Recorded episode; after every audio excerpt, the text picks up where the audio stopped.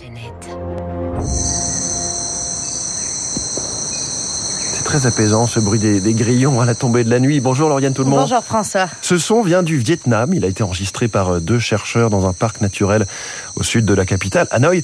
Les scientifiques y ont fait une bien étrange découverte. En torche de lumière noire à la main, le chimiste Bern Schellhorn se déplace prudemment dans le noir, dans la forêt, au nord du Vietnam. On voit pas où on va parce qu'on a la lumière noire que nous, on peut pas voir. Il y a des araignées, des scorpions, il y a des serpents, donc il faut faire quand même un peu attention.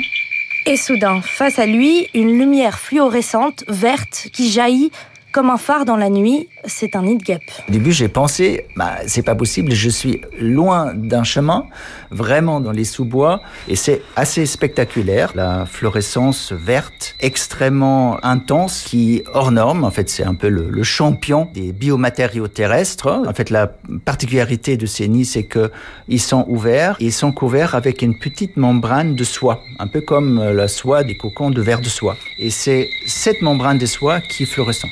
Nous sommes alors en 2016. Le chimiste ramène donc à Paris des échantillons de nid de guêpe à son collègue et ami Serge Berthier.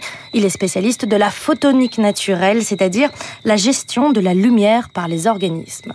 Ça tient dans la paume d'une main, c'est un petit nid, on en a trouvé aussi bien presque au ras du sol qu'au sommet de la canopée. On va dire c'est un peu le coup de peau.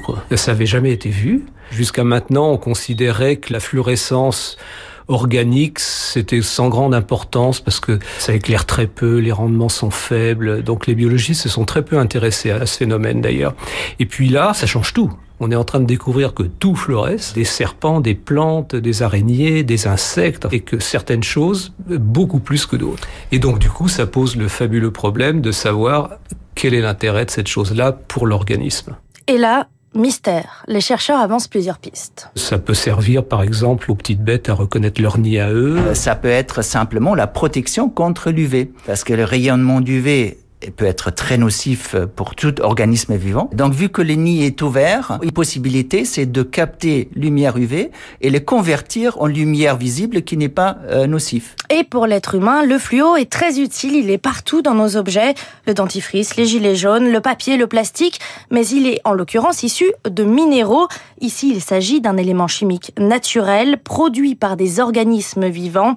Si elles peuvent être synthétisées, ces molécules fluo ont beaucoup de potentiel, notamment en médecine. On prend le Covid. Il y a le test PCR. On utilise des marqueurs fluorescents. C'est un enjeu énorme. Il n'y en a pas tant de marqueurs fluorescents connus. Ils sont tous brevetés. Les licences coûtent extrêmement cher. Donc c'est toujours intéressant de trouver des nouveaux marqueurs. Reste à savoir quelle molécule exactement est à l'origine de cette fluorescence-là. Nouveau mystère encore. Pour le résoudre, les deux chercheurs retournent régulièrement au Vietnam afin de récolter plus d'échantillons. Vous ne le voyez pas à la radio, mais nous sommes tous habillés en fluo pour vous rendre hommage, Lauriane, tout le monde dans ce studio. Merci, c'était 3 minutes pour la planète, 6h57.